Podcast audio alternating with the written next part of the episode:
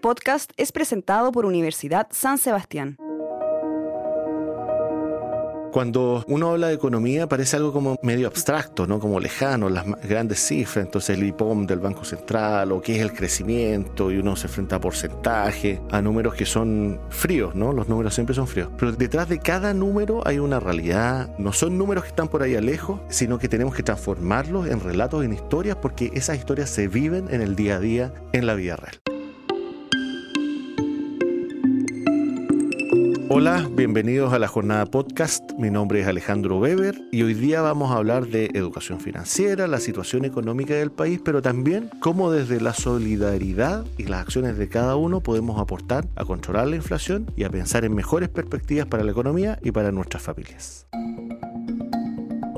Yo estudié psicología organizacional en el pregrado y después estudié economía y negocios y políticas públicas entendía que había que complementar la mirada macro, ¿no? De lo que pasa en los mercados, en el mercado laboral, en fin, con lo que le pasa al sujeto, a la persona, ¿no? Y hay un punto de intersección súper interesante entre el comportamiento individual, todas las cosas más inconscientes también, por cierto, y las decisiones macro, ¿ah? que afectan la inflación, el costo de vida, la creación de empleo, la inversión. Y me tocó trabajar en el gobierno y ahí me aproximé directamente a las políticas públicas, ¿ah? no solamente como en teoría, sino que en el diseño, en la implementación. Algo de lo que me he dado cuenta es que los problemas públicos son problemas complejos, son multidisciplinarios y es necesario tener una mirada diversa de la realidad para poder enfrentarlos y generar soluciones que sean pertinentes y que sean realistas.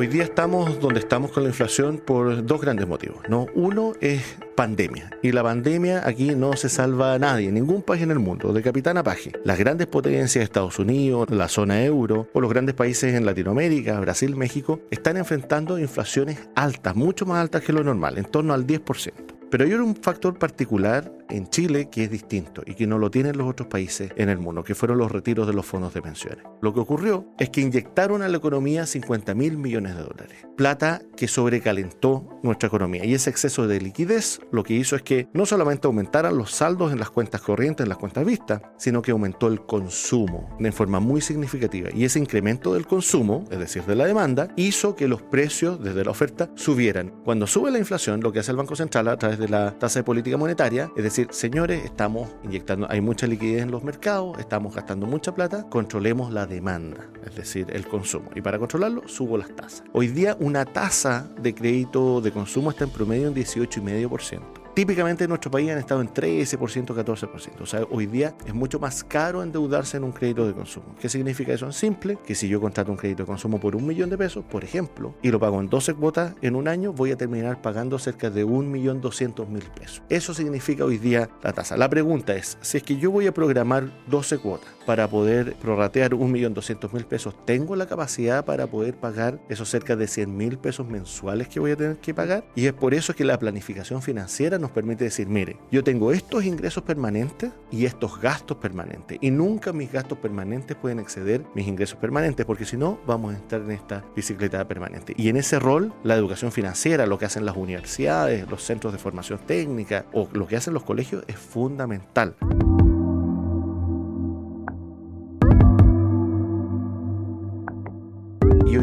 Los jóvenes se están endeudando para motivos distintos a los que se endeudaban antes. ¿no?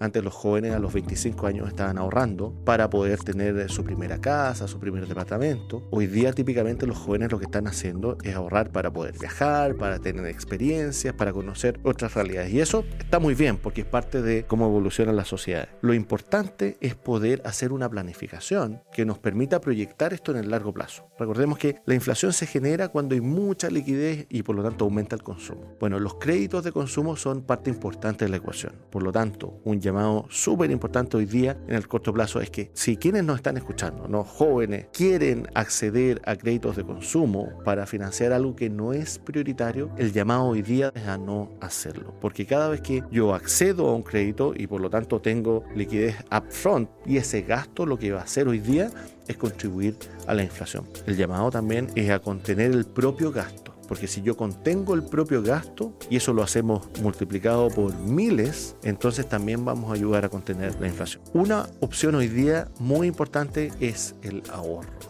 las tasas de interés permiten que los recursos que yo puedo depositar en depósitos a plazo o, por ejemplo, en ahorro previsional voluntario, me permiten acceder a una mayor rentabilidad. Con eso vamos a poder gastar en el futuro en momentos en que la inflación esté más contenida.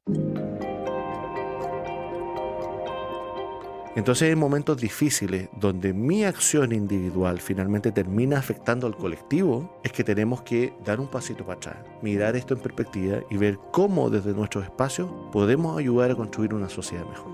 Es un proceso difícil, pero es un proceso que hoy día requiere la participación de absolutamente todos. Este podcast fue presentado por Universidad San Sebastián. La Universidad San Sebastián acreditó seis carreras del área de la salud en sus cuatro sedes por la agencia alemana ACAS, certificando el cumplimiento de los más exigentes estándares europeos. Obstetricia, kinesiología, terapia ocupacional, fonoaudiología, enfermería y nutrición y dietética. Universidad San Sebastián, una gran universidad que avanza y crece. www.uss.cl